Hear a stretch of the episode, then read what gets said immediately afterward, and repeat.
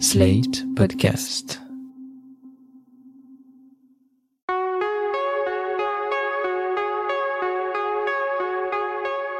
Je m'appelle Thomas Messias, je suis un homme blanc, cisgenre, hétérosexuel, et comme j'ai bientôt 39 ans, je commence à m'intéresser à ce qui m'arrivera quand j'aurai vraiment atteint le troisième âge. Vous écoutez Mansplaining épisode 116 Les hommes doivent accepter que leur vie sexuelle change avec l'âge. D'abord, on est jeune, on brûle la vie par les deux bouts, et puis un jour, on réalise qu'on est peut-être bien sur une phase descendante et qu'on n'avait pas vu ça arriver. Chez les hommes cisgenres, cette phase-là peut se nommer andropause, un mot que vous connaissez très probablement sans forcément savoir ce qu'il cache. Si vous parcourez les différents dictionnaires à votre disposition, vous pourrez constater que toutes les définitions de l'andropause ne se valent pas. Par exemple, pour le Robert, qui a intégré le mot en 1980, il s'agit de la diminution progressive de la fonction sexuelle chez l'homme d'un certain âge. Dans les ouvrages plus scientifiques, on évoque plutôt une baisse progressive du taux de testostérone associé à l'âge. J'ai demandé à Anne-Cécile Michelet, autrice du livre Tout ce que vous devez savoir sur l'andropause, de me parler de l'étymologie de ce mot. Alors, andropause, ça vient du grec andros, qui veut dire homme, et paosis, qui veut dire la pause, la fin. Et donc, c'est un terme qui est assassin, on peut dire ça, parce que la fin d'un homme, c'est, enfin, si j'étais un homme, j'aimerais vraiment pas être concerné par ce mot. Quand j'ai découvert ça, je me suis dit, mais comment c'est possible que quelqu'un, un jour, ait eu l'idée de nommer ce, ce moment de la vie la fin de l'homme? C'est vrai qu'à bien y réfléchir, c'est un terme un peu radical. Cette diminution de la testostérone, qui peut notamment entraîner une dégradation de la fonction érectile, est assimilée à la fin de l'homme. C'est exactement comme le mot impuissant, souvent utilisé pour désigner quelqu'un qui a d'importants problèmes d'érection. Par ce terme, on affirme qu'en perdant en rigidité, l'homme perd du même coup sa puissance. Un peu comme dans le deuxième Austin Powers, sauf que ce film était une comédie.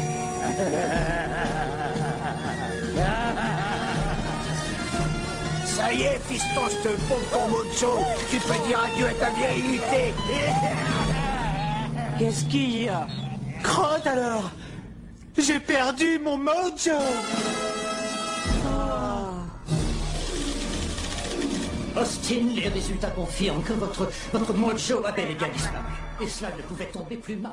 On entend parfois dire que l'andropause est le pendant masculin de la ménopause. On retrouve en tout cas dans ces deux phénomènes l'idée du vieillissement du corps, qui délaisse certaines fonctions en estimant avoir suffisamment fait le job. En tout cas, ce qui est sûr, c'est que les deux mots ne sont pas vraiment symétriques. Ménopause, ça veut juste dire la fin des règles, pas la fin de la femme. Mais en réalité, les médecins n'emploient plus le mot andropause, tout comme ils évitent de parler d'impuissance. Aujourd'hui, on dit DALA, qui veut dire déficit androgénique lié à l'âge, ce qui est beaucoup plus paisible et qui est factuel. Voilà, androgénique, ben, la testostérone baisse, bon, c'est normal, on a passé la période de procréation. L'andropause, ou le DALA, touche une partie des hommes de plus de 50 ans. D'après des données fournies par la Fédération française d'urologie, le phénomène concernerait 20% des 50-70 ans et 50% des plus de 70 ans. Dans son livre, Anne-Cécile Michelet évoque les différents symptômes qu'elle peut recouvrir. Érection moins intense, tristesse, déprime, baisse du désir sexuel ou général, changement d'attitude ou d'humeur, difficulté de concentration, manque de confiance en soi, irritabilité ou indifférence, baisse d'aptitude au travail, trouble de la mémoire récente. Alors, la quantité de sang euh, mobilisée pour la survenue de, de l'érection est en moyenne de 130 millilitres. C'est l'équivalent du volume d'une petite euh, bouteille de jus de fruits. Voyez Avec des variantes allant d'une tasse à café à une bouteille de Coca-Cola. Pour une bonne érection, il faut un fonctionnement euh, artériel parfait. Et là, dans votre cas, euh, le débit sanguin des artères de votre verge semble insuffisant. hein. Et ce n'est pas tout. Un peu plus loin, elle fournit une liste de symptômes complémentaires. Perte des cheveux et ou de la masse musculaire, fatigue, baisse de l'énergie et de l'endurance, diminution de la pilosité aux aisselles et au pubis, baisse du volume des testicules, affinement et dessèchement de la peau, prise de poids, notamment au niveau du ventre. Bref, les hommes atteints par le DALA se voient changer, intérieurement et extérieurement, sans forcément avoir conscience de ce qui leur arrive. Et que se produit-il dans ces cas-là? Eh bien la plupart se murent dans le silence, parce qu'on ne parle pas de ces choses-là à son médecin, et surtout pas de ses problèmes d'érection. Même quand ils vont consulter, ils ne disent pas j'ai un problème d'érection.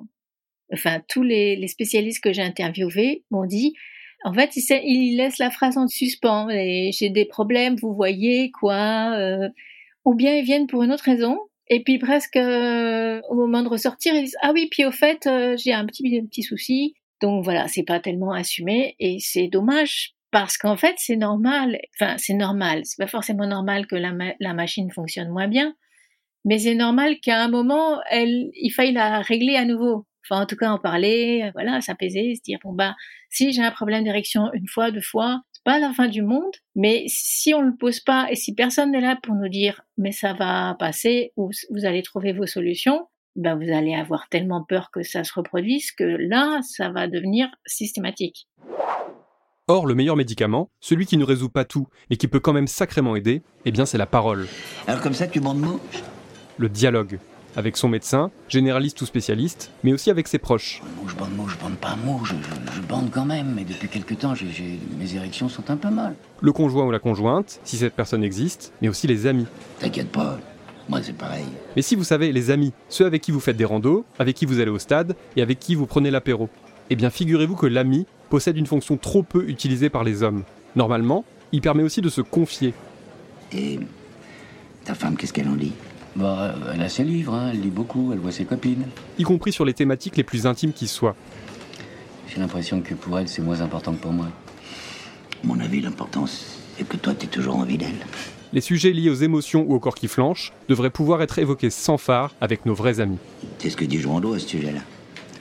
Un jour vient où une seule chose vous manque. Ce n'est pas l'objet de votre désir, mais c'est le désir. Or, on sait bien que ce n'est pas comme cela que ça se produit chez les hommes cisgenres, quel que soit leur âge. Autant on peut entendre certaines femmes parler de leur gynéco, de leur changement de contraception, de certains bouleversements physiologiques qui les ennuient, autant c'est beaucoup plus rare chez les hommes. Vous avez déjà entendu un homme parler de son rendez-vous chez l'urologue, vous? À part éventuellement pour se vanter d'avoir eu une vasectomie? Eh bien non. Pour les hommes, le zizi, c'est privé. En tout cas quand ils y fonctionnent. Je sais pas comment vous supportez en fait, euh, vous, vous les hommes. De devoir toujours cacher, de devoir toujours faire semblant d'être qui vous n'êtes pas ou pas complètement, etc. Donc j'imagine que quand ils sentent qu'ils peuvent déposer en confiance, eh ben c'est comme s'il y avait un grand ouf de euh, je vais pouvoir enfin dire. Et ça doit faire du bien. Mais vous éprouvez toujours du, désir pour votre partenaire? Pour ma femme? Ça oui. Je dis pas qu'après 15 ans j'ai la même excitation qu'au début, mais j'aime ma femme et, j'ai la chance d'avoir toujours envie d'elle. Hmm. Et elle? Bah, Je suppose que oui. Euh, faudrait lui poser la question. Enfin, elle, si les fréquences étaient plus espacées, je pense pas que ça la dérangerait. Il y a des fois où elle préférerait lire son livre. Dans son livre, Anne-Cécile Michelet compile des témoignages d'hommes et de femmes qui ont été confrontés, directement ou indirectement, à l'andropause. De ce catalogue de pistes diverses et variées, on retient surtout une chose. Ce serait quand même plus malin de ne pas attendre que cette phase survienne pour commencer à interroger son rapport au corps et à la sexualité. Plutôt que de chercher, un peu en urgence, des astuces pratiques ou de nouvelles philosophies dans le but de se sentir à nouveau homme, les individus touchés par le Dala seraient sans doute nettement plus sereins s'ils s'étaient posé des questions plus tôt ou s'ils avaient reçu des cours d'éducation à la vie sexuelle et affective. Vous savez, ce que chaque élève devrait recevoir tout au long de sa scolarité, au rythme de 3 heures par an.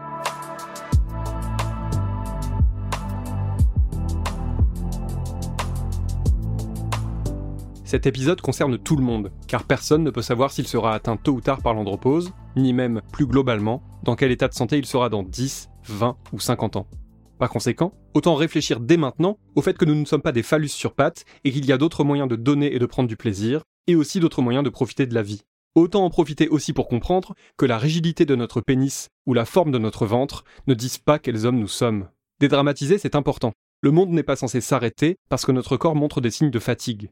Une panne d'érection, ça peut arriver. Parfois il n'y a pas de raison, et parfois si ça se discute, ça se réfléchit, mais il n'y a certainement pas de quoi se jeter par la fenêtre en pensant qu'on est un sous-homme. Il n'y a pas de quoi non plus rejeter la faute sur l'autre en l'accusant par exemple de ne plus être assez désirable.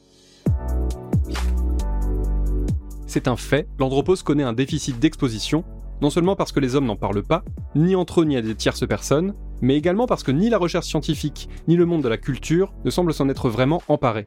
C'est ce qu'écrivait en 2021 la journaliste du Monde Camille Bordenay, qui affirmait, je cite, qu'il faut fouiller pour exhumer des études datées sur les effets de ce phénomène physiologique et social.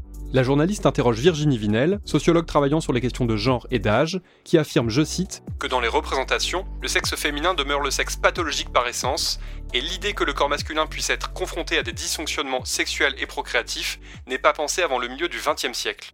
Camille Bordenay constate aussi que seuls 10% des 1500 urologues exerçant en France pratiquent également l'andrologie, la médecine des troubles sexuels masculins. C'est comme si en dehors de leur pénis et de leur prostate, il n'y avait aucun autre type de problème à traiter. Pour le sociologue Louis Braverman, cité dans cet article du Monde, il est difficile de faire de l'andrologie une catégorie médicale à proprement parler, tout bonnement à cause du nombre insuffisant d'hommes qui consultent et qui expriment leurs symptômes. En conséquence, il a comptabilisé 7 thèses sur l'andropause depuis 1988 contre 404 sur la ménopause. Côté culture, Camille Bordenay est parvenu à recenser une poignée de livres pas si récents qui emploient ce terme. En 1975, dans le bien nommé Au-delà de cette limite, votre ticket n'est plus valable, Romain Gary s'attaquait ouvertement au déclin sexuel de son héros. Chez Philippe Roth ou Tara Benjeloun, on n'hésite pas non plus à appeler un chat un chat et à désigner l'andropause par son nom. À part ça, pas grand chose. Le cinéma ne dit rien sur le sujet, et à part quelques blagues de boomer sur l'érection et le Viagra, c'est le désert. L'un des seuls à avoir traité l'une des facettes de l'andropause, c'est-à-dire les problèmes d'érection, c'est Claude Berry dans la comédie La Débandade, dont il jouait le rôle principal. C'est de ce film que vous avez pu entendre des extraits dans cet épisode. Mais il faut reconnaître que ce n'est pas un chef-d'œuvre. C'est quand même fou quand on y pense, que les hommes cisgenres aient autant la parole, que les plateaux télé soient infestés de quinquas se proclamant experts sur tout un tas de sujets qu'ils ne maîtrisent pas, et que ce dossier-là, lui, reste caché comme la poussière sous le tapis. Alors que cela ferait tellement de bien à tellement d'hommes si, un jour, enfin, l'andropause était clairement identifié comme une phase presque inévitable de la vie des hommes, un ensemble de symptômes dont il n'y a pas à avoir honte, et contre lesquels il doit être possible de faire quelque chose. C'était Mansplaining. N'hésitez pas à vous abonner au podcast sur votre plateforme favorite, à mettre des cœurs et des étoiles, et à laisser des commentaires. Vous pouvez aussi écrire à mansplaining.sled.fr ou nous contacter via le compte Instagram Mansplaining Podcast. Mansplaining est un podcast de Thomas Messias, produit et réalisé par Sled Podcast. Direction éditoriale, Christophe Caron. Production éditoriale, Nina Pareja. Montage, réalisation et mixage, Mona Delahaye, avec l'aide de Clémentine Amblard. À dans 15 jours pour l'épisode 117.